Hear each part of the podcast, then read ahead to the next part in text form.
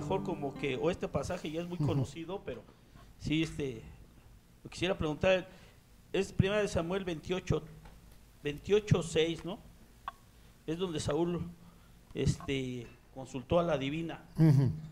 Nada más la pura duda que, que, tengo aquí es de que él, este, mandó a traer a la divina, cuando se apareció este Samuel, ¿fue, fue un demonio, el demonio lo permitió o si era él?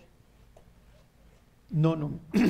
¿O, qué pasó ahí? Porque como una divina la consultó, ya ves que luego aparecen los demonios. Lo que, sí, sí, sí, te entiendo. ¿Se acuerdan? Lo que sucede es que el Seol es este sitio donde los muertos iban. Nosotros lo entenderíamos hoy básicamente como el infierno porque la traducción al griego es Hades.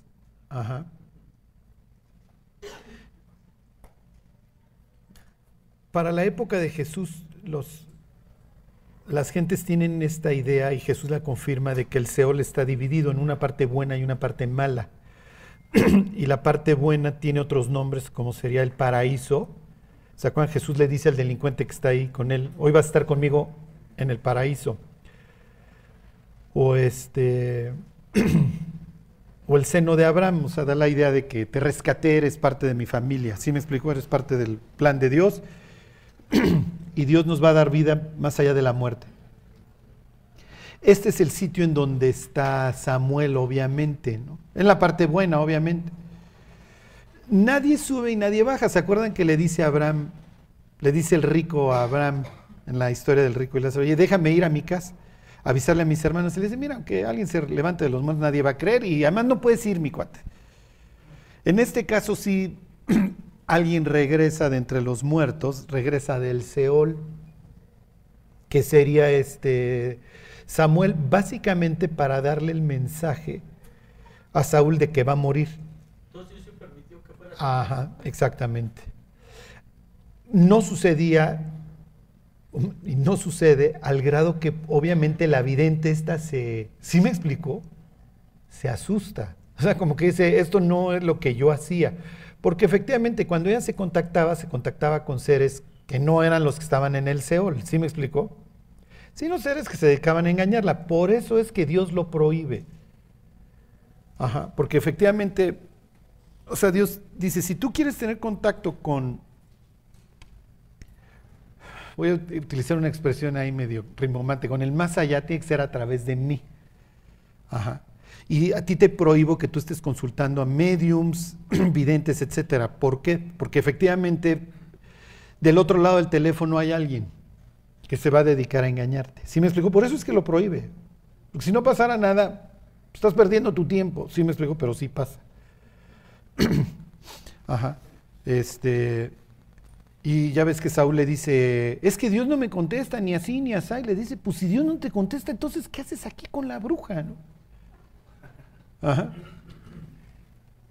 Entonces que estoy desesperado. Pues sí, estás desesperado, mi cuate. Y, pues, ¿se acuerdan del chiste de Venancio? Que pues, el primero que se muriera Venancio y Manolo avisa si hay canchas de tenis en el cielo. Y le dice, sí hay, y mañana juegas, ¿no? Y es lo que le dice, o sea. Mañana vas a estar muerto. Mañana vas a venir acá. Bueno. Exacto, ningún creyente iría al Seol. Los, el incrédulo sí, sigue llenándolo. lo que pasa es que como en griego es Hades, ¿sí me explico? Y, miren, hasta cierto punto el libro de Proverbios sí te permitía esta separación porque tienes el Seol y tienes el Abadón, y, quiere decir destruir. Ajá. Entonces sí te implicaba como que, ah, mira, sí hay un sitio que nunca se sacia, que es el Abadón. Ajá. Y, cuando dice, por ejemplo, que para el hombre hay una sola muerte y después de esto el juicio, ¿es inmediato? Así dice el libro. Ajá, sí que está establecido para los hombres que no una sola vez puesto el juicio, ¿es inmediato? No, no, ¿por qué? Porque acuérdense que finalmente el juicio, ah, como le llamamos final, o el juicio del gran trono blanco, porque dice Juan que vio un gran trono blanco y al que estaba sentado sobre él, es al fin de los tiempos. Es lo que la gente por eso ahí inventó que es el purgatorio, se espera. No, realmente, no, o sea, el purgatorio sí sería como un sitio intermedio ahí de que luego ya la libras, ¿no? No, realmente el, el Seol, ¿cuál era el propósito del Seol? Uno, mantener a las personas atrapadas para el juicio, efectivamente, otras para la liberación. Ajá. Caso de los creyentes, mira, como no, no he pagado por tus pecados, pues te mantengo en un sitio de espera. Luego te abro la puerta al cielo. Eso es lo que implica también, entre otras cosas, que el velo se rasgara, ¿sí me explicó? Que ya tienes, ya tienes entrada al cielo, al lugar santísimo, a la presencia. Entonces vamos a, pensar este, en- en este sentido la, la geografía cósmica.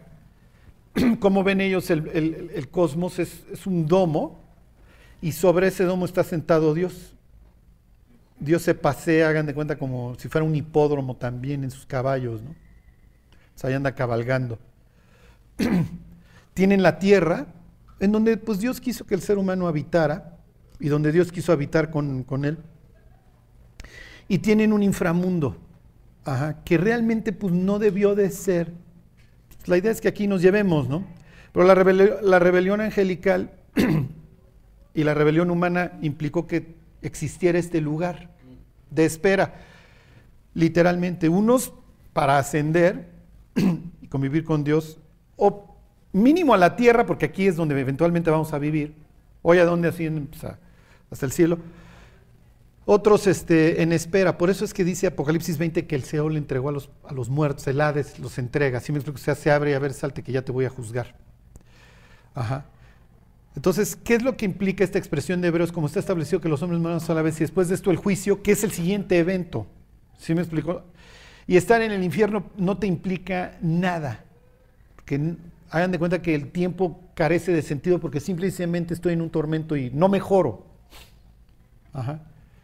Y te quito esta idea de la reencarnación, etcétera. ¿no? A ver, te mueres mi cuate y de ahí al juicio. Mucho espera o poca espera, pues es- ya es realmente irrelevante.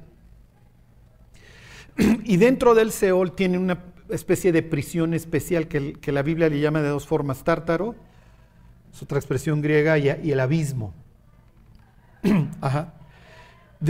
A donde, segunda de Pedro, este, ¿se acuerdan? Dice que están ahí guardados, eso y el Apocalipsis 9, estos ángeles que transgredieron las normas. Es una especie de prisión, ¿cómo les diré?, de máxima seguridad por la clase de seres que están ahí guardados.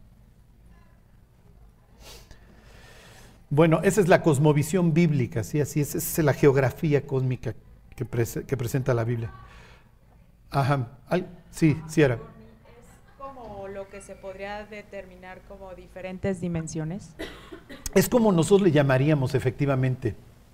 Además, acuérdense que quién sabe cómo es, cómo sea el tiempo en los diversos sitios. Porque cómo se contabiliza el tiempo en el cielo, ¿sí me explicó? O sea, la Biblia te da la idea de que cuando Dios genera este sitio para que habite el ser humano, le pone tiempos, ¿no? Y fue la tarde y la mañana, el, día uno y el día dos y así. Con sus, con sus ciclos, vamos a tener fiestas, entonces te pongo las estrellas y esto para que sepas cuándo nos vemos. este, pero por el otro lado tienen este salmo que cita Pedro, el 90, que dice que para Dios mil años es como una de las- tres horas, como una de las vigilias de la noche. Es por eso que dice que ni lo alto ni lo profundo ni... Ajá, ni ninguna otra cosa creada. Sí, quién sabe cómo sea el tiempo allá. Ajá. ¿Eso es el tercer cielo o? Lo que pasa es que acuérdense que los humanos representan el cosmos a través de sus templos. Y los israelitas en ese sentido no son distintos. Entonces ellos eh, a través del templo te demuestran cómo ven la vida y el cosmos. Entonces tienes un atrio y el atrio que te, que te, que te informa. Y, es bien fácil. Ustedes ya saben de qué trata la Biblia, de qué trata la Biblia. Exilio y restauración o exilio y regreso. Entonces, ¿el atrio qué implica? ¿Quién está afuera y quién está adentro? Entonces así, así yo veo el cosmos. Está la Tierra, tengo un domo encima que me, que me, ¿sí me explicó? Que me aleja de ti y está tu casa, y, encima del, del domo está tu casa. Ajá. Entonces, el- para mí el tercer cielo implica que atravieso el domo y me meto hasta tu casa. Ajá. Entonces tengo el atrio y dentro del atrio están los que están adentro. Entonces tengo un patio y ahí yo estoy dentro. Hay un lugar santo, Me estoy acercando y además hay una graduación de metales, etcétera, de, materiales y luego está el lugar santísimo. Ahí ya me metí hasta tu casa, hasta tu presencia. Entonces tengo un patio, número uno, tengo el lugar, lugar santo, número dos, y está el lugar santísimo, número tres. ¿Sí me explico? Y así veo el cosmos. Entonces, cuando Pablo dice que ascendió hasta el tercer cielo, no quiere decir que pasó a Marte, llegó hasta Andrómeda, ¿sí me explico? No, o sea, lo único que está diciendo es que accedió a la casa de Dios, que, se, que, que llegó a la presencia. Que acuérdense que para ellos no es nada, ¿cómo les diré? Oh, esto fue nuevo, no, pues ahí andaba Isaías, ahí andaba este, Micaías, ¿se acuerdan? Diciéndole acá, pues te va a cargar el tren, mi cuate, porque pues me invitaron hasta el tercer cielo y estaba yo sentado ahí en la mesa y pues, dijeron que... Y entonces el presidente del consejo dijo, a ver, denme ideas, porque ya no soporto acá, ¿no? Piensen en Satán ahí diciendo, Job es un convenenciero, está en el tercer cielo, entró al consejo, ¿no? Apocalipsis 4 y 5, ahí tienen a Juan. Lo, invitan, ve la puerta abierta, ¿dónde? Vi una puerta abierta, ¿dónde? En el cielo, y hay una voz que me decía, sube acá, entonces entro y, ¡ah! ahí está el tribunal y los querubines, eh, la sentencia en la mano del juez, este, el ejecutor, ¿no? en este caso el mismo Salvador. Y entonces eh, esta idea, miren, váyanse a, este, a Isaías 40, 22. Isaías 40 arranca un libro de restauración, entonces es natural que si tú quieres restaurar las cosas, pues necesitas porra y en este caso tienen esta expresión muy, tienen esta, la, la idea del domo, el hug.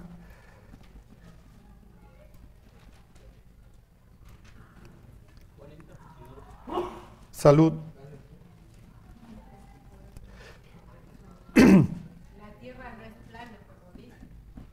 Aquí, eh, piensen, aquí es círculo, la, la expresión es hug, ¿ok? Para ellos la, la tierra es así, es el domo, por eso es un círculo, ¿sí? Porque y además ahí se está paseando en sus carruajes el rey. Y así lo ven también los vecinos, Baal también se pasea en el domo. ¿Dónde vive Baal? si tú tienes un, un mundo así, ¿cuál es el centro? ¿Qué punto cardinal es el centro? ¿Eh? El norte, exactamente. Y entonces es Baal Zafón. Zafón quiere decir norte. Ajá. ¿De dónde viene el mal? En Ezequiel 38 y 39. De Rusia, Charlie. Ya saben que su tío Charlie se, se rasga el, el Evangelio según Henry Kissinger, ¿no? No, el, el mal viene del norte. Y así dice Jeremías y así dice Sofonías. Ajá, porque desde un punto de vista de mi geografía cósmica ya está el malo, ¿sí me explicó? O el bueno que está encima.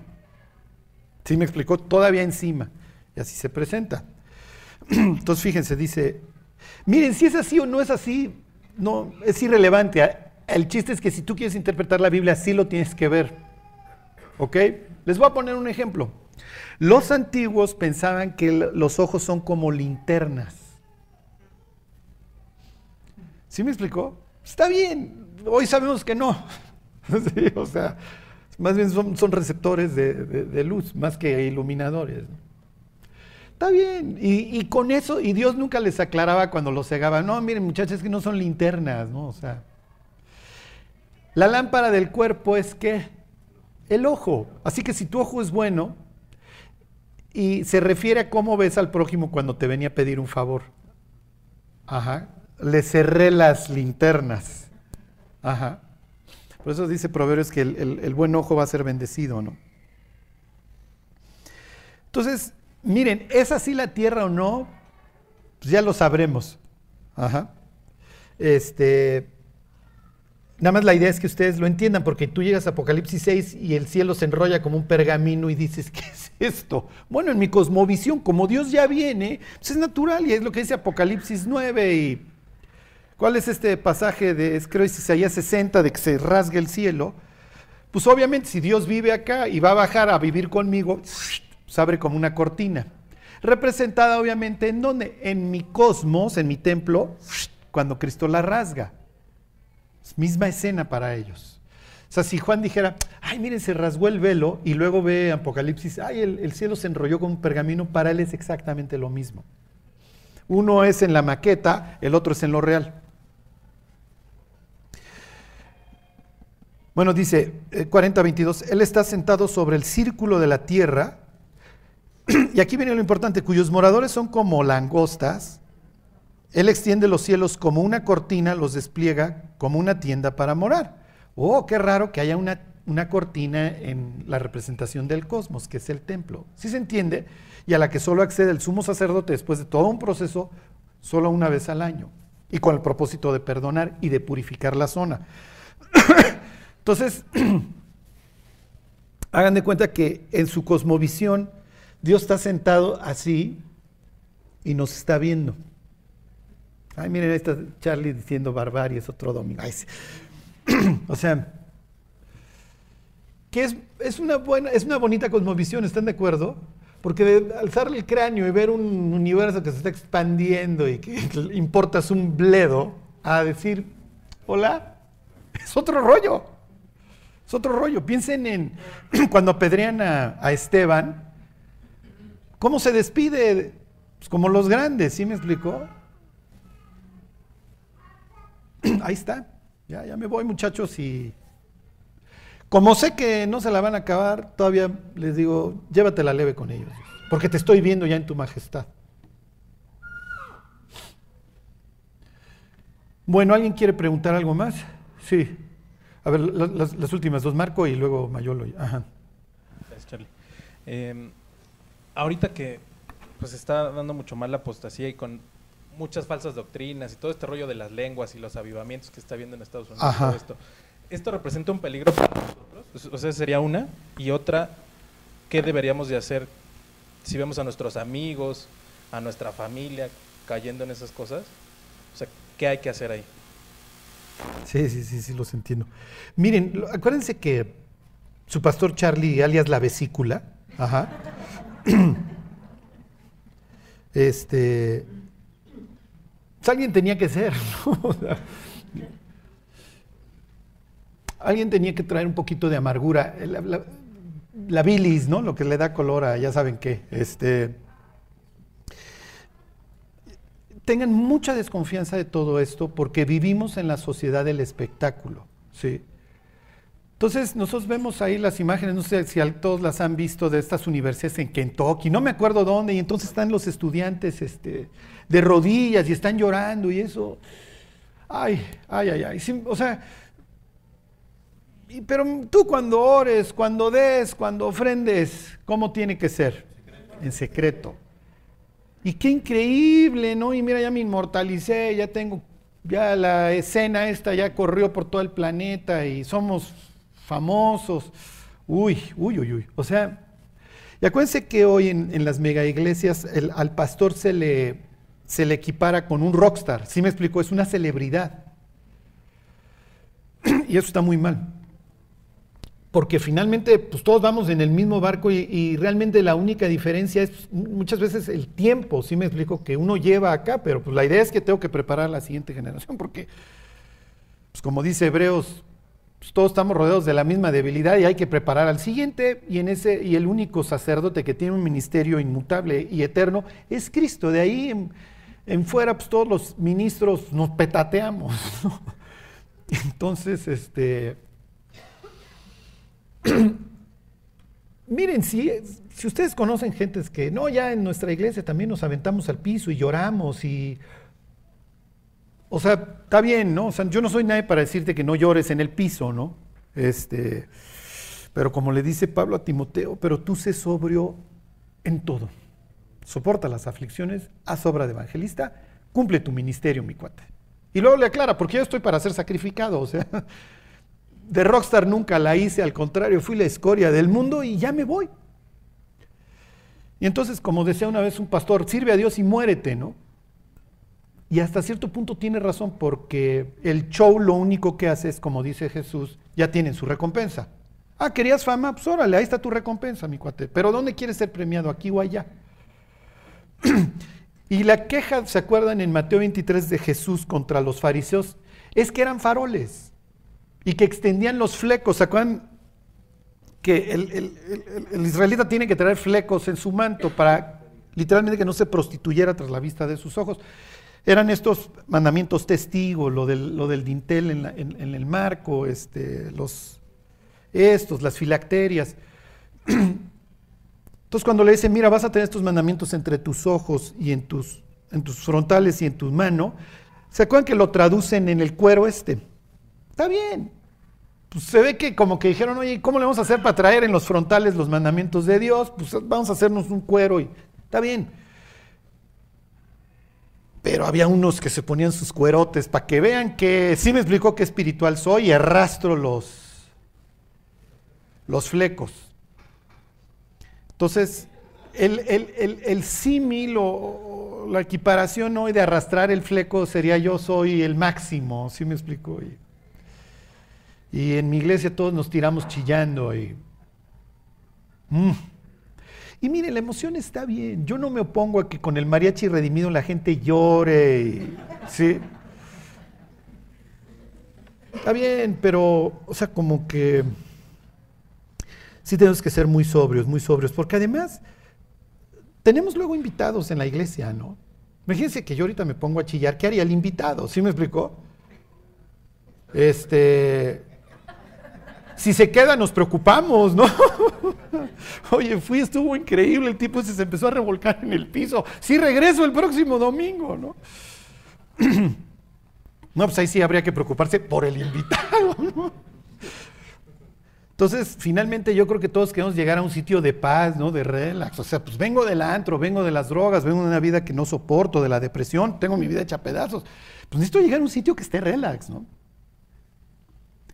Este.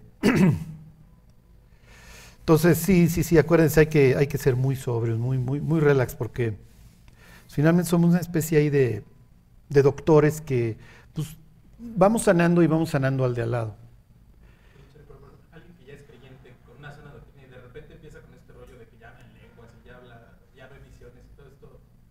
Miren, si se, es que depende si la persona quiere oír o no. O sea, si, oye, pues yo no me iría por ahí, o sea, como si Dios no entendiera el español, ¿sí me explicó? No, no, es que yo hablo en lenguas angélicas y está bien, ¿no? Ya mejor. Ajá, ya que te digo, ¿no? Es que es difícil, miren, Depende si se nació con eso. Hay, creyentes que nacieron en ese ambiente y no van a salir de ese ambiente. Está bien, ¿no? Este, agarrarlo luego de moda es muy peligroso porque quiere decir que ya me estoy elevando.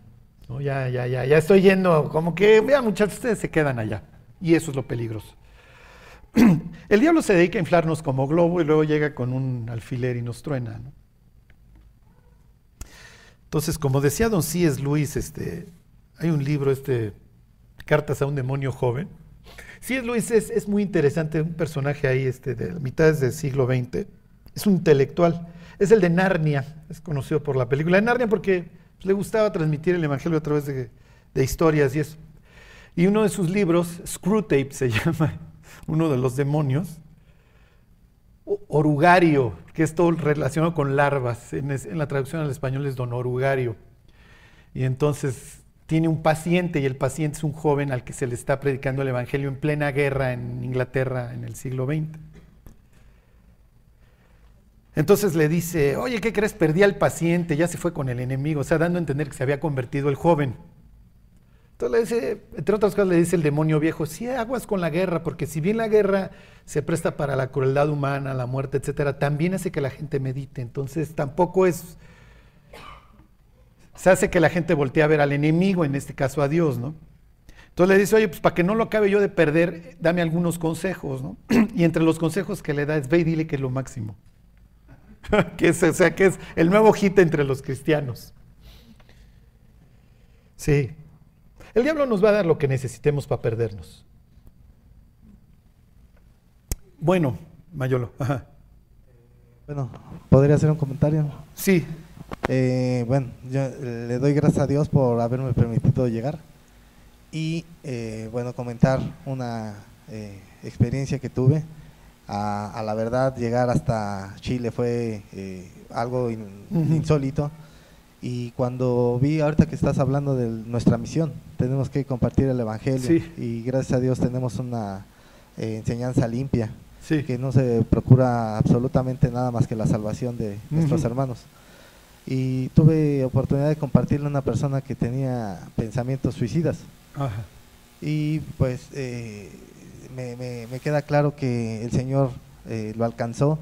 Yo le decía a él que todo lo que tuvo que haber movido el Señor para, para que él escuchara eh, el plan de salvación y tomó la decisión de quitarse la vida. Lo que me, me lleva a decirle hoy a mis hermanos es que la misión se, se llevó a cabo, la decisión fue de él, pero nosotros tenemos que tener entendido de que hay muchas personas que necesitan escuchar el Evangelio y, y la verdad es que muchas veces no, no tomamos esa decisión y ahí sería un problema para nosotros porque para eso nos llamó el Señor, para poderles llevar eh, vida como nos la dio a nosotros en algún momento. Sí. Y miren, lo, lo- lo que dice Fer es muy importante. O sea, las dos más grandes misiones que, que le deja Cristo allá a los discípulos y a nosotros son ir y predicar el Evangelio a toda criatura, ¿no? Y la que dice Mateo, vayan y, hagan discípulos a todas las naciones. O sea, ya con, con esas dos cosas ya estamos para el real, ¿eh? O sea, ya no, no es necesario más. Este, y es muy, es muy fuerte esta idea de la delegación, sí. Porque sí realmente Dios cuando nos delega es, y te voy a dar chance de que la riegues con todo lo que implica. ¿eh? O sea, con todo el daño que puedes generar. Eso es muy fuerte. O sea, si Dios nos pone unas cuestiones muy fuertes en las manos y podemos hacer muchísima chuza. Muchísima, muchísima. Bueno, la última, Ma- Mayolo ya. Sí, rápido, Charlie. Mira, este, en días pasados, este, eh, uno de mis hermanos preguntaba si los ángeles todavía había, alguna- podían tener alguna relación, alguna cuestión, interacción con las mujeres. Tú mencionabas, y bueno, está escrito en, 1 de Corintios 11, 10, por la cual la mujer debe tener señal de autoridad sobre su cabeza por causa de los ángeles. La pregunta concreta es, mm, esos ángeles eh, que rebeldes, Dios los encerró, estos ángeles, eh, ¿pueden todavía ángeles que siguieron a, eh, a Dios dar el paso equivocado? ¿O cuáles ángeles son? Sí, es que efectivamente esa, esa es la, idea que te da Corintios, ¿no? Da- O sea, de, oigan, los ángeles están yendo a la iglesia, entonces, ¿se acuerdan del pasaje este de Efesios que ahora la multiforme sabiduría de Dios es dar a conocer a las potestades a través de la iglesia, ¿no? Y entonces, o sea, obviamente, pues Pablo tiene esto en mente, ¿no? Que pueda suceder, quién sabe. De, que, de que los van a liberar y vamos a tener una super rebelión ahí previa al regreso de Cristo, pues es lo que dice Apocalipsis 9, de esos que están guardados. Los que hoy están pueden tomar esta decisión en contra de Dios, quién sabe, ¿no? Lo que la Biblia sí deja muy claro es que tanto ángeles como humanos somos libres. Bueno, ok, pues ahora sí va- vamos a acabar esta, ahora vamos a terminar de leer y ya nada más les, les voy a hacer un resumen. ¿Qué, qué sucede con estos hebeos?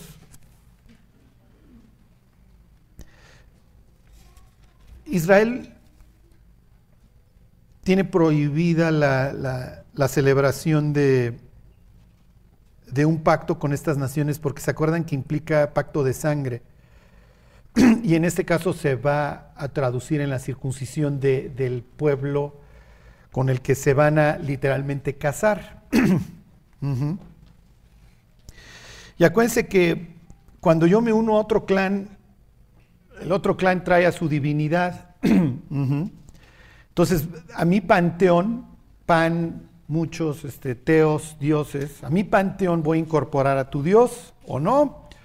O nada más vamos a adorar al tuyo. Si me explico, es una especie de fusión ahí empresarial en donde tienes la, la fusionante y la fusionada, etcétera, y quién se queda el presidente del consejo.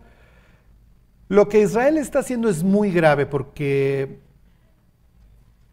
está literalmente haciendo pacto con un pueblo que, él entiende que esto no viene ni al caso y que él tiene una pureza, ¿sí me explicó?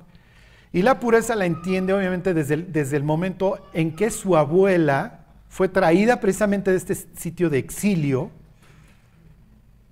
este, digo, su, su mamá, hermana de Labán, ¿se acuerdan? Viene de estar con el tío.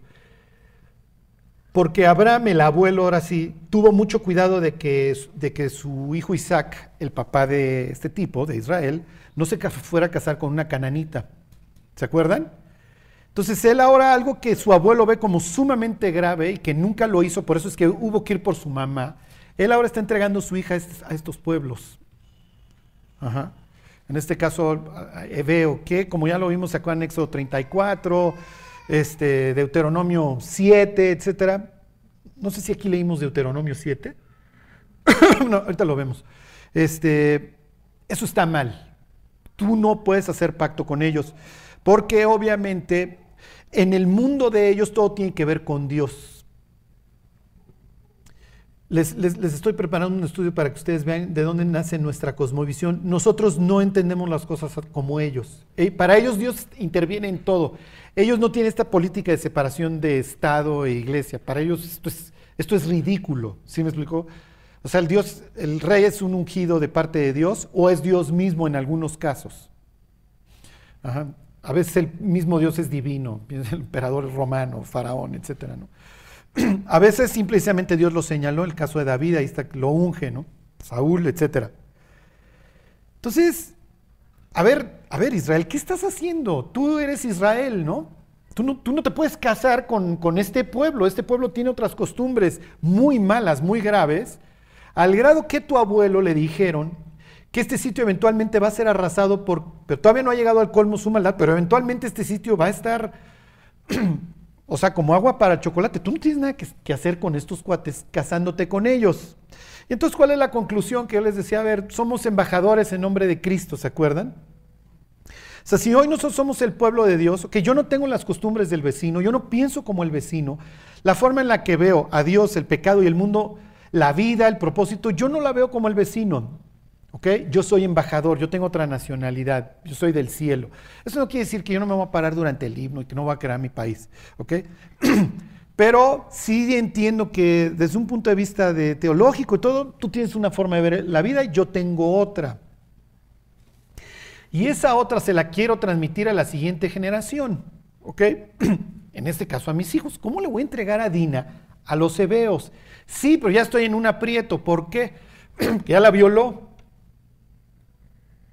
Y se acuerdan que el valor, miren, tómenlo en el contexto de lo que les estoy diciendo de aquella época. En el contexto de aquella época, el valor de Dina se vino al, piso, al grado que había que pagar rescate, ¿se acuerdan? te tengo que indemnizar porque la siguiente persona que se quiera casar con tu hija no va a dar la no va a dar la misma lana. Porque había un precio por la novia, ¿se acuerdan? Que eventualmente servía de seguro para la novia, pero había que pagarlas. Jacob se echó 14 años por sus dos mujeres, ¿no? Entonces, en la costumbre es, mira, no te la entrego, pero me tienes que indemnizar, mi cuate, porque este, a mi hija se le va a ver como de menor estatus ahora. Así era el mundo, ¿ok? Y con eso yo no les quiero decir, oye, este, vamos a ahora a cotorrear, porque finalmente en ese sentido la pureza sexual no ha cambiado. O sea, el ser humano se desquicia cuando no tiene pureza sexual. Piensen en el mundo en el que hoy estamos viviendo. Es el mundo más triste y más deprimido que le ha tocado vivir a la humanidad. Bueno, entonces, ¿se acuerdan que llegan los hijos y dicen, bueno, vamos a hacer pacto, vamos a hacer pacto con ustedes? Y a ver, israelitas, este, pues, ¿cómo es el pacto con ustedes? Miren, nosotros, pues, nosotros capítulo 17, allá atrás, pues, Nuestro Dios se nos presentó a mi abuelo y le dijo que pues la descendencia de mi abuelo iba a ser bendita y que a través de su descendencia pues las naciones de la tierra iban a ser bendecidas. Y el pacto es la circuncisión y eventualmente pues, cuando salgamos de Egipto en unos años, si queremos participar de las fiestas a nuestro Dios, empezando por la Pascua, si no estamos circuncidados, no podemos participar, estamos afuera. Entonces, ¿quieren ustedes estar adentro? No, pues, si queremos. Bueno, circuncídense. Lo que les brilla, ¿se acuerdan? Es la lana. Porque el, el papá de Siquem va y le dice en la puerta a los grandes de ahí, oigan, ¿qué creen? Pues estos cuates van a traficar con nosotros y este tipo viene bien ricote. Nada más dicen que nos circuncidemos. Pues está bien. Los otros, o por lana o por lo que ustedes quieran, lo llevan a cabo, lo que implica una buena fe. Y ahí nos quedamos. Les leo 34, 24. Y obedecieron a Amor y a Siquem, su hijo, todos los que salían por la puerta de la ciudad. ¿Se acuerdan que la puerta es el sitio del gobierno? En este caso puede implicar a su ejército. Y circuncidaron a todo varón a cuantos salían por la puerta de la ciudad. Pero sucedió que al tercer día, cuando, cuando sentían ellos el mayor dolor, dos de los hijos de Jacob, Simeón y Leví, hermanos de Dina, son hermanos por papá y mamá, ¿se acuerdan? Los tres son hijos de Lea. Tomaron cada uno su espada y vinieron contra la ciudad que estaba desprevenida y mataron a todo varón. Entonces personas que por el simple hecho de tener más de 12 años, de repente vieron entrar a una persona en su casa que las mató. Ajá. ok.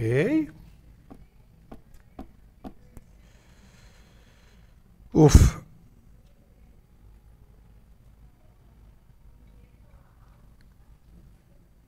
Este, ¿dónde me quedé? Versículo 26. Y a Amor y a Siquem su hijo los mataron a filo de espada y tomaron a Dina de casa de Siquem y se fueron. Entonces imagínense que Dina está feliz porque pues finalmente el príncipe de la zona, su corazón está pegado al de ella, el cuate está enamorado de ella, estuvo dispuesto a hacer lo que fuera por ella. Empezó mal, pero bueno, pues tal vez haya un futuro, además pues ya vamos a tener la misma sangre. Como ellos están circuncidando, la idea es que ellos van a adoptar a nuestro Dios. Hey, esto, pues bueno, gracias a Dios, esto no estuvo tan mal, etcétera. Y de repente ve a entrar a su hermano. ¿Cómo está Simeón? Y Simeón con la cabeza del marido y del suegro. Bienvenida a Israel. Versículo 27. Y los hijos de Jacob vinieron a los muertos y saquearon la ciudad, por cuanto habían amancillado a su hermana. Tomaron sus ovejas y vacas y sus asnos y lo que había en la ciudad y en el campo. O sea, no solamente estoy haciendo una venganza, también estoy saqueando el lugar. Versículo 29, y todos sus bienes llevaron cautivos a todos, este, y todos sus bienes, perdón, llevaron cautivos a todos sus niños y mujeres y robaron todo lo que había en casa. Entonces dijo Jacob a Simeón y a Leví, me habéis turbado con hacerme abominable a los moradores de esta tierra, el cananeo y el fereceo, y teniendo yo pocos hombres se juntarán contra mí y me atacarán y seré destruido yo y mi casa. Pero ellos respondieron, ¿había él de tratar a nuestra hermana como a una ramera? Acuérdense que la violación de Dina no es solamente un mensaje para el papá, es un mensaje a los hermanos de que tú no tienes quien te cuide. Porque obviamente el honor está en el papá que tiene la facultad de decidir con quién la casa. Y la protección de la hermana recae obviamente también en los hermanos. Entonces, cuando este cuate se aprovecha de ella, el mensaje que le mandan, mira, todos esos tontos me hacen literalmente los mandados. ok. Y quiero que nos metamos en el cerebro de Jacob.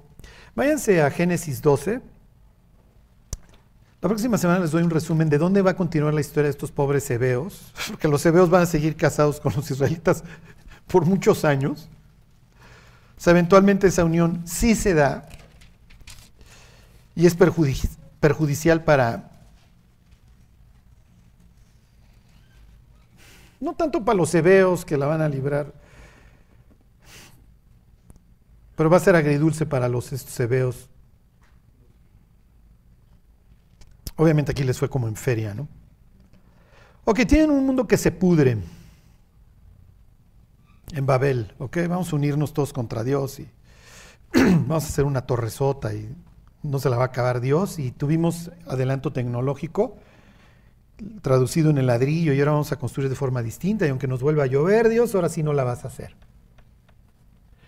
Este, es muy interesante que las aguas del diluvio crecen 15 codos, si mal no recuerdo, y la, y la estatura del, del atrio, ¿se acuerdan quién está afuera y quién está dentro? Es la misma. Entonces esta idea de vamos a construir una torre, ahora sí, por más agua que nos eches, nos vamos a meter. Sí se entiende en su forma de ver el mundo lo que, lo que está pasando. ok, les voy a dar esto como adelanto. ¿Qué, qué sucedió con el abuelo? Y ahorita nos metemos en el cráneo de... Y tocar este tema espantoso. el cráneo de Jacob. Viene dirección oriente-occidente, viene del exilio, don Abraham, viene de una ciudad que se llama Ur, ¿se acuerdan? Ur es fundada por la bestia o el prototipo de la bestia que sería Nimrod. Es un cazador. Dice que caza en la cara de Dios, en la presencia de Dios. o sea, como que te da la idea de que le saca el pecho y si te late Dios. Y él se dedica a hacer ciudades y el principio de sus ciudades son Babel. ¿ok? Babel la tenemos hasta capítulo 18 de Apocalipsis. ¿ok? Es otra figura y otro símbolo bastante macabro en la escritura. No me detengo, lo único que quiero que sepan es que Nimrod es un desgraciado que le gusta esta idea de reunir a la humanidad en contra de Dios. Y además la ciudad me da chance de reunir y de ahí propagar la maldad. Ok, de ahí, de una de estas ciudades fundadas por Nimrod, viene Abraham, se estaciona en Aram, que te da la idea de que, ¿qué onda Abraham? O sea, no te detengas, se muere su papá, hay algo ahí que su papá lo detiene y que él no quiere abandonar al papá. Y entonces viene esta expresión en el 12.1, pero Jehová había dicho a Abraham, vete de tu tierra y de tu parentela, o sea, en el sentido de que Abraham hizo mal en detenerse. Se mantuvo en el exilio, exactamente. Entonces, pero ya, acabó el exilio. Viene del mismo lugar de donde viene Arán, este, de la misma zona donde viene Jacob. Jacob llega a Siquem y ahí va a adorar a Dios, ¿se acuerdan?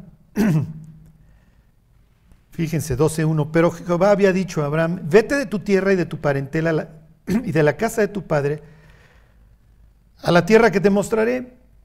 Y haré de ti una nación grande y te bendeciré y engrandeceré tu nombre y serás bendición. Bendeciré a los que te bendijeren y a los que te maldijeren maldeciré y serán benditas en ti todas las familias de la tierra. y fue Abraham como le dijo, y Lot fue con él, Lot es el sobrino, y era Abraham de edad de 175 años cuando salió de Arán. Tomó pues Abraham a Sarai, su mujer, y a Lot, hijo de su hermano, y todos los bienes que había ganado, y a las personas que había adquirido en Arán, y salieron para ir a tierra de Canaán. Y a tierra de Canaán llegaron, misma escena que leímos en 33 y 34, ¿se acuerdan? Viene cargado, viene con sus hijos, etcétera. ¿Ok? Versículo 6. Y pasó Abraham por aquella tierra hasta el lugar de Siquem, hasta el encino de Moré, y el cananeo estaba entonces en la tierra. Aquí parece una copy-paste de la historia del, del nieto. Y apareció Jehová Abraham y le dijo, a tu descendencia dará esta tierra, y edificó ahí un altar a Jehová, quien le había aparecido. O sea, Siquem espiritualmente es un sitio de regreso, ¿sí se entiende? Y llego a la tierra prometida, al territorio sagrado, y ahí adoro a Dios. Yo no lo puedo ir a andar adorando en Babel, yo no lo puedo andar adorando en Ur. No es su tierra, pero aquí sí es su tierra y acá me trajo. Ok, entonces quiero que tengan esto en su cerebro. Ahora regresense al capítulo 34.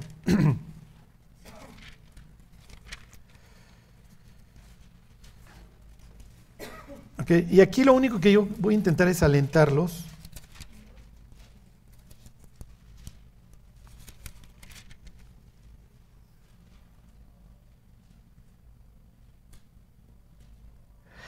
33, perdón, 33, 18. Ahí están. Después, después Jacob llegó sano y salvo a la ciudad de Siquem. ¿Por qué va a Siquem? ¿Por qué va a Siquem? Pues ya les acabo de dar la respuesta. Sí, pues, ¿quién fue a Siquem? ¿Quién llegó del exilio a Siquem? El abuelo, y el abuelo es un tipazo. Pues voy a seguir sus pasos. Ok, después Jacob llegó sano y salvo a la ciudad de Siquem, que está en la tierra de Canaán, cuando venía de Padan Aram, y acampó delante de la ciudad, y compró una parte del campo donde plantó su tienda de mano de, lo- de los hijos de Amor, padre de Siquem, por 100 monedas, y erigió ahí, ¿qué? Un altar, ¿como quién? Como mi abuelo, y mi abuelo era un tipazo, y además, y le pongo, el ojo Israel, Dios, el Dios de Israel. Wow, ya ni siquiera es el Dios de Abraham, ahora es mi Dios también. Lo mismo. ¿Ok? Bueno, entonces ya vieron qué está sucediendo en la historia. ¿Ok? Esto no lo vimos al principio, lo estamos viendo al final. ¿Y cuál es el chiste? Porque que no, no, no lo vimos al principio. La idea es que entiendan qué es, qué es lo que está, como dicen los gringos, manejando el camión, qué es lo que está informando el cerebro de Isaac, digo, de Israel. A ver, hice un osote, siempre fui un tranza, ya me transó mi suegro, bueno, pero ya la libré y Dios me trajo sano y salvo. Y la libré con Labán y la libré con mi, con mi hermano este, Dom, ya llegué. ¿Y a dónde me voy? Pues me voy, pues sigo el mismo camino de mi abuelo, porque ahora sí me voy a portar bien y voy a tener la misma fe de mi abuelo y voy a hacer lo máximo como mi abuelo. ¿Y qué es lo primero que hizo mi abuelo? Pues mi abuelo llegó a Siquem.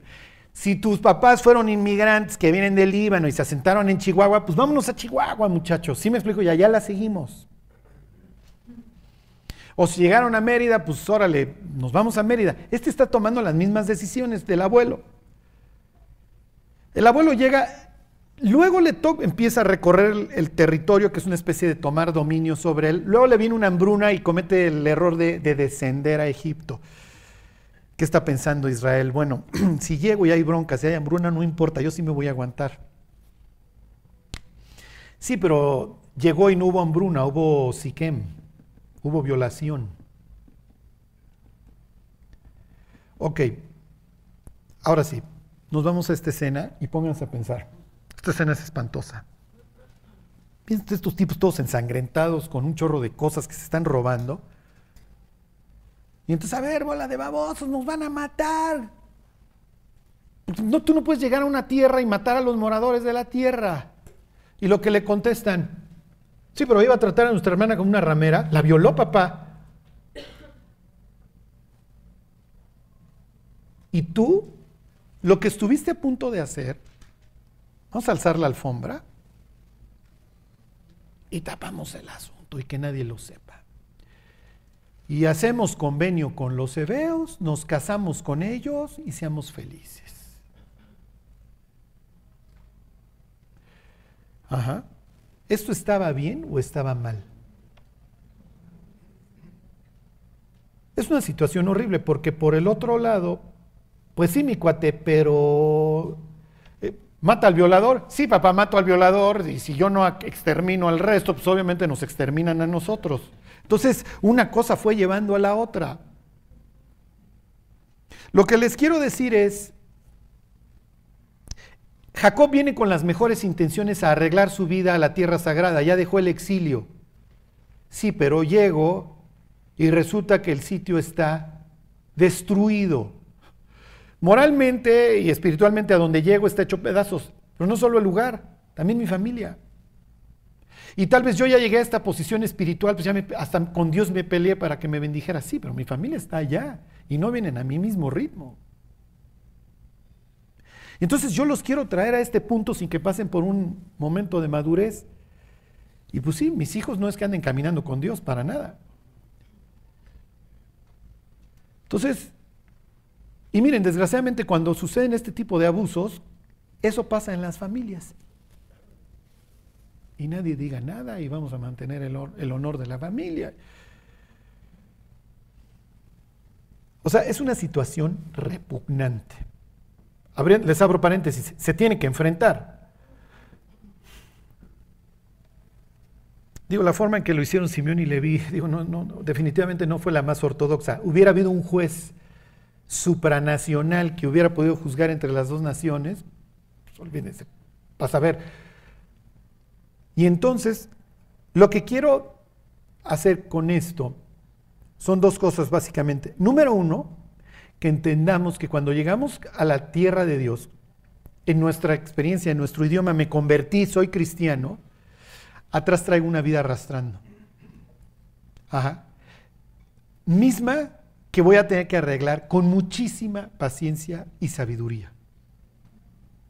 Pero traigo una vida arrastrando. O sea, si en mi, me caso y si en mi casa había gritos, ¿qué creen que va a suceder en mi casa?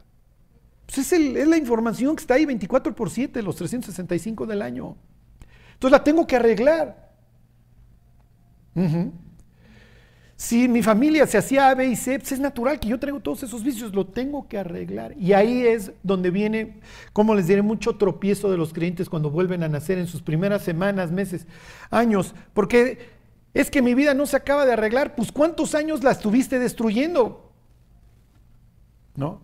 A ver, ¿cuántos años tienes? 30. ¿Cuántos meses llevas en Cristo? ¿Tres? Dale, te tardaste 30 en hacerla pedazos. Chance a Dios, aunque sea el 10%, dale tres años. Y por lo general, la destrucción es peor de lo que creemos. Bueno, no estoy tan mal. O sea, Jacob llega pensando que las cosas están bien. Es un inocentote el cuate, cree que va a ser como su abuelo. Pues ya llegué, llego a Siquem, pongo el, pongo el altar, vamos a adorar a Dios y de repente mi hija la violaron y de repente estos cuates masacraron a la ranchería completa. ¿Qué pasó? ¿Y se acuerdan cuál va a ser la orden de Dios? Levántate y sube a mi casa. Levántate. ¿Ok? Ya, les quiero poner un ejemplo y nos vamos, váyanse al libro de Nehemías.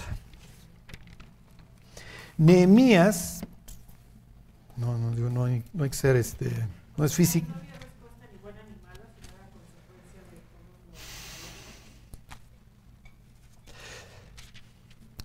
Sí, sí, sí, este.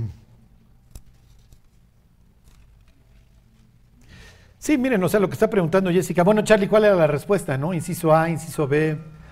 Sí, no, no tengo una respuesta. O sea, ¿cómo había que responder a la violación? O sea, definitivamente no era vamos, a- vamos a casarnos. ¿no?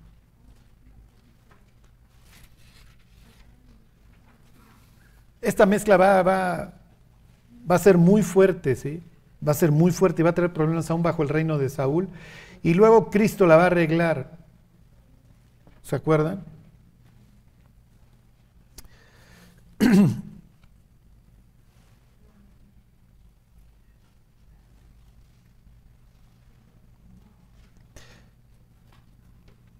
Ahí está Nehemías. Nehemías quiere decir consuelo de Dios. Nehama y ya, que es una mezcla de esas dos palabras. Es natural que un libro de restauración se llame, tenga como protagonista este, a un cuate que se llama Consuelo. ¿no? Bueno, dice, palabras de Nehemías, hijo de Acalías, aconteció en el mes de Quisleu, en el año 20, estando yo en Susa, capital del reino. Uno, ok, el tipo está en el exilio, está afuera, vive bajo el dominio persa, está con el hijo de Asuero, está con Artajerjes. Dice que vino Hanani, uno de mis hermanos, con algunos varones de Judá y les pregunté por los judíos que habían escapado, que habían quedado en la cautividad y por Jerusalén. Y me dijeron, el remanente, los que quedaron de la cautividad, ahí en la provincia, está en, gra- en gran mal y afrenta, y el muro de Jerusalén derribado y sus puertas quemadas a fuego. ok, muchachos, ¿cómo estamos? Mal, muy, muy mal. Ok, está bien. Dijo, pues yo no quiero estar mal, o sea, pues quiero que esto se reconstruya. Acuérdense, la idea de destruir el templo es destruir a tu divinidad para que ya no confíes en ella, pierdas tu identidad, y destruyo tus muros para que ya no te puedas defender y entonces siempre te tenga yo bajo la bota. Todo lo que ustedes van a leer en los libros de Esdras y Nehemías es la reconstrucción del templo y la reconstrucción del muro. Entonces le dicen, mira, el muro está hecho pedazos, esos cuates viven en un muladar y obviamente pues cualquiera que los quiere extorsionar los extorsiona porque no tienen ni cómo defenderse, no tienen a dónde meterse, guardar cosas, etc. Me brinco al 2.1. Sucedió en el mes de Nisan, en el año 20 del rey Artajerjes, que estando ya el vino delante de él, tomé el vino y lo serví al rey. Ok, casualmente, muchos israelitas acaban hasta arriba en la corte de los reyes gentiles. Díganme un ejemplo. ¿Eh? Daniel. Pues Daniel. ¿Qué mensaje manda ese, ese qué mensaje manda eso a los israelitas que están en cautiverio? Entre otras cosas que Dios les ha dado gracia y que si ellos viven para Él van a tener influencia aún en el mundo gentil. Díganme otra persona que asciende a lo máximo. ¿Eh? Esther, exacto, José no sería de este caso, pero efectivamente José. Entonces, si tú eres un judío en el año 50 antes de Cristo, bajo la bota griega, bueno, entonces ya romana, pero en el año 100 bajo la bota griega, estos libros te traen mucha esperanza de que algún día Dios nos va a restaurar y aún entre los imperios gentiles siempre estuvimos hasta arriba. Que Dios nos tenía piedad. Ser el copero del rey y el cocinero es que tiene una confianza bruta en ti, porque eres el que lo puede envenenar. Entonces, el mensaje que manda este, este pasaje de Nehemías diciendo que ya estaba, estaba yo dándole de beber al rey, es que Nehemías es el del top 5 en el reino persa. Entonces, fíjense, la escena se explica sola, fíjense. Este, se los vuelvo a leer 2.1. Sucedió en el mes de Nisan, en el año 20 del rey Artajerjes, que estando ya el vino delante de él, tomé el vino y lo serví al rey. Y como yo no había estado triste en su presencia, me dijo el rey, ¿por qué estás triste? Pues, ¿qué me estás dando, mi cuate? ¿Sí me explicó? Oye, rey, yo te quiero mucho, pero tómate esto. Y pues allá no hay PGR, sí me explico, del día de mañana, que pueda ver que trae el muerto en la sangre. Y entonces es natural que el rey lo voltee a ver y este con ojos de Remy, eh, pues, oye, pues ¿qué me estás dando, mi cuate? Si la idea es que tú siempre vienes alegre conmigo, eres de mi, eres total mi confianza. Y entonces como lo ve triste, a ver, ¿qué me estás dando? No, no, esto no, no me lo bebo, ¿no? Este,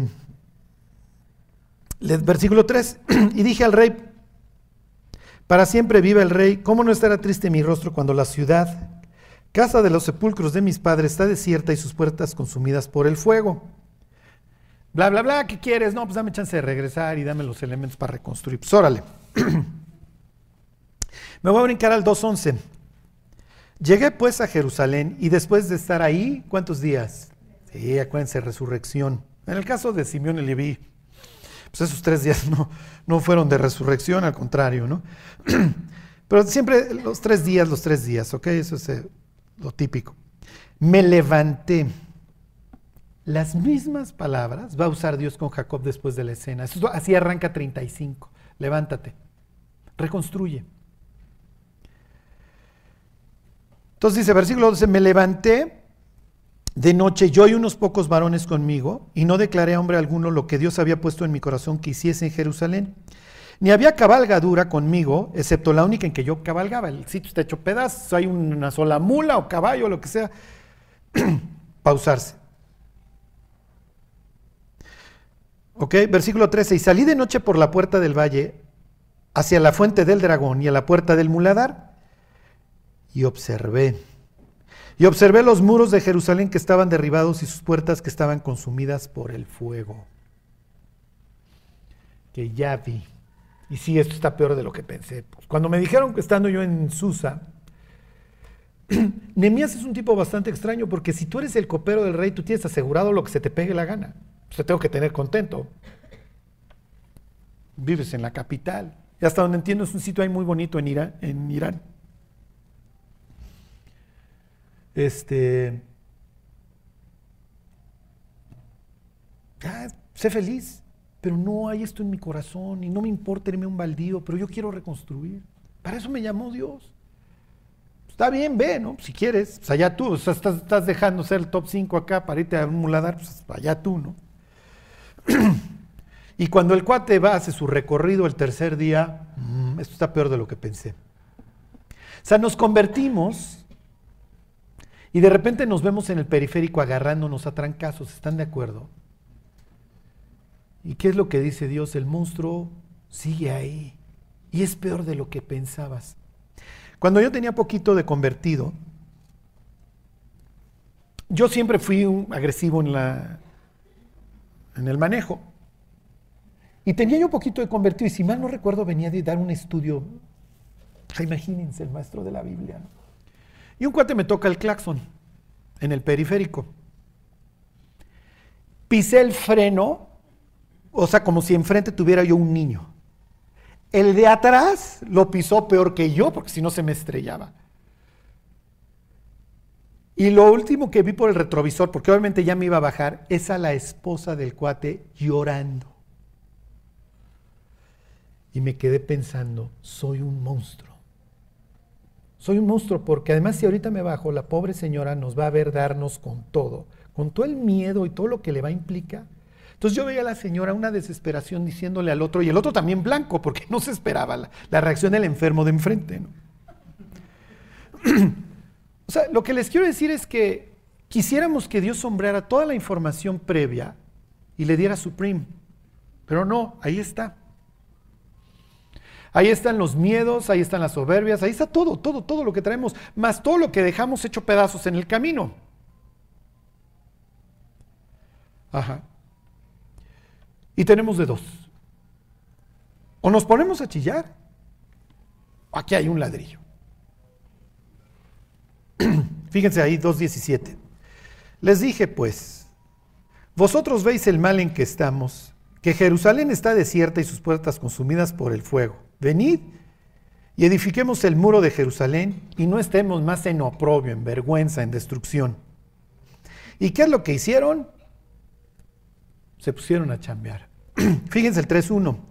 Entonces se levantó el sumo sacerdote Eliasib con sus hermanos los sacerdotes y edificaron la puerta de las ovejas. El libro de Nehemías está dando un dato importantísimo. ¿Por qué? Porque los que provocaron el exilio y el desastre en primera instancia fueron los sacerdotes. Y ustedes ya no se acuerdan, pero cuando lo vimos en su momento, una de las ciudades de refugio era Anatot y ahí había, era una sociedad, era una ciudad de sacerdotes. Jeremías viene de Anatot y los de Anatot lo quieren matar. A ese grado de corrompidos están los sacerdotes. Y el libro de lamentaciones, si se acuerdan, le carga la mano a los sacerdotes. Tus profetas vieron para ti vanidad y locura, y aún el sacerdote está tirado y etcétera. Tienen estos capítulos 23, 24 de Jeremías en donde el, sacerdote quiere matar a, a los profetas, a Jeremías, etcétera. Entonces los primeros que provocaron, los que tenían que cuidar que el pueblo no se pudiera, fueron los primeros que lo corrompieron, pero también son los primeros en reedificar. ¿Okay? Entonces los tipos asumieron su responsabilidad, se tragaron la vergüenza y dijeron, ni modo, ya. Pena salir a la calle encuerado y que nadie te voltee a ver, pues ya, vamos a reconstruir, ¿no? Y luego, ¿qué es lo que viene? 4.1.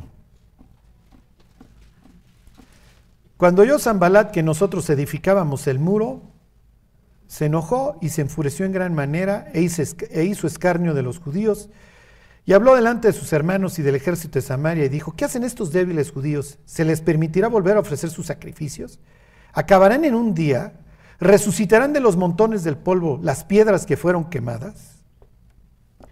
Como si no tuviéramos suficientes problemas en reconstruir nuestra vida, tenemos un mundo y un, demonio que nos adoran. ¿Quiénes son los primeros en oponerse a que reconstruyas tu vida, desgraciadamente? Tu familia, tus amigos. Qué exagerado eres. Te has vuelto bien raro. Desde que entraste a tu secta, bla, bla. Desde que ya no chupas eres insoportable. Sí, sí, pero cuando traía yo los pomos era el alma de la fiesta, muchachos. Ahora que ya quiero reconstruir mi vida, ahora ya soy un apestado. Recuerdo el testimonio de una, de una muchacha que tuvo bien intentarse suicidar y en el hospital le salvaron la vida. Meses más tarde se convirtió. Y las palabras textuales de su padre fueron, Ojalá te hubieras muerto cuando te intentaste suicidar. Pero así, yo no te quiero. Y yo me, me platicó su testimonio porque le pregunté dónde vives y me dice, vivo con una amiga. Y, ¿Por qué no vives en tu casa? Y me contó la historia. Que mi papá me corrió. ¿Por qué te corrió? Porque me volví cristiana. Sí, pero cuando eras la depres, cuando eras la cortavenas, etcétera, ahí sí te querían. Pues sí, ahí sí me querían. Sea, tenemos fans. Y luego uno que otro en la iglesia, imagínense. ¡Oh, estamos hechos! ¡Qué padre! O sea, no solo llego a, a Siquem con una vida destruida, una familia destruida, también cuando quiero arreglar mi vida, me encuentro con, con una oposición espantosa que no quiere que yo me levante. Este es el clima en el que vivimos y así va a ser. La historia acaba bien y mal. Acuérdense que los libros de Esdras y Nehemías tienen sus agridulces porque no todo el pueblo va a jalar parejo. No todos van a querer arreglar. Capítulo 3 ahí de Nehemías vienen unos que no quisieron construir. Les valió. Lo que les quiero decir es, miren, corramos con paciencia la carrera que tenemos por delante y acuérdense que el mal clima va a ser parte de nuestra vida y que vamos a tener oposición.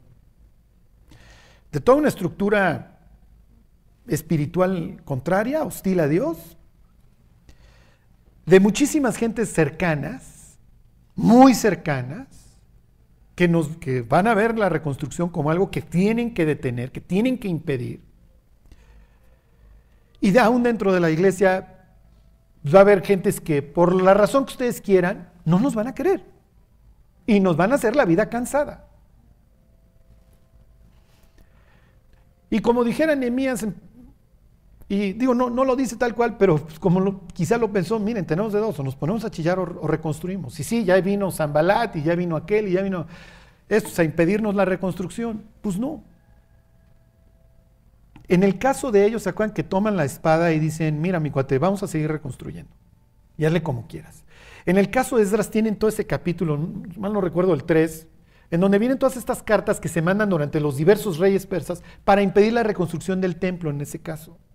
Entonces, impido que reconstruyas tu relación con Dios e impido que reconstruyas tu vida. Una simbolizada por el templo, la otra simbolizada por el muro. Pero van a acabar reconstruyendo. Lo que les quiero decir es que lo único que Dios espera de nosotros es confianza. Tenme confianza. Oye, Dios, es que esto está cada día más oscuro. O sea, pues sí, mi cuate, el reporte que te dieron estando en Susa ni siquiera era el 30% de lo que te encontraste ese día ya estando ahí. Lo entiendo, está peor de lo que creías, sí. Tenme confianza. Oye, ¿cuánto nos vamos a tardar? Estos no me acuerdo cuánto se tardaron, unos meses. Pues tenemos toda la vida, ¿no? Pues hasta que te mueras. Mm, ok. Igual y antes de morirte ya en tu andadera, ay, ahora sí tengo una vida padrísima, al tercer día te da tu infarto y ya te va, ya que lo habías logrado. La vida siempre va a estar llena de problemas, pero si lo vemos como, bueno, es algo que Dios me está probando y es un, es un monte más que hay que escalar, está bien. Fíjense luego cómo los papás vemos a nuestros hijos. Los puedes ver como un problema o como algo que Dios me mandó, me lo mandó así como indómito para que yo le sepa tocar la flauta. Son dos enfoques totalmente distintos. Una es, esto no se va a arreglar, viene lo peor, y la otra es, ok Dios, tú me vas diciendo y la vamos tocando de oído y a ver qué flauta le toco para encantarla, ¿no? Y vamos a echarle para adelante y sabemos que va a haber problemas, pero Vamos a confiar en ti, Dios. Te vamos a dar el voto de confianza. Y aunque esto se vea negro, pues ni modo. Partimos de la base que así va a haber días horribles, horribles, horribles. Pero es parte de un plan en donde, pues tú me encargaste de reconstruir. Y con esto termino. ¿Se acuerdan? un rey, muchos años antes de esta escena, el que manda a reconstruir el templo, que se llama Ciro, le dice a los judíos, hace su edicto, no porque haya sido creyente, somos muy románticos, este se convirtió, este no se convirtió en nada, este trataba así a todos los reinos, les, les daba su libertad de culto para que no la armaran de jamón. Soy la vesícula, o sea, Ciro. Este. ¿Este se oía o ya no?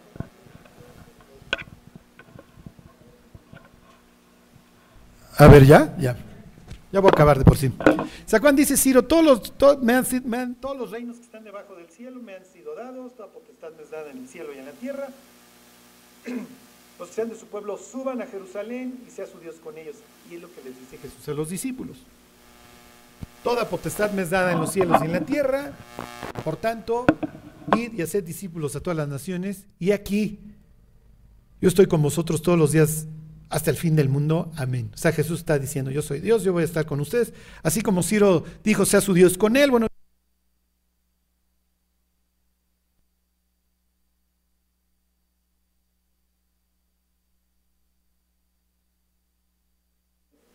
van a reconstruir mi templo y mi templo son ustedes. No creo que haya nada este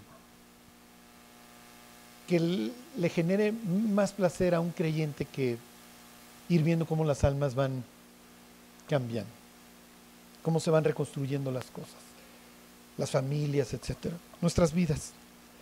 Toma tiempo y no es fácil. Y es un trabajo que la, la verdad la mayoría de las veces ni se ve.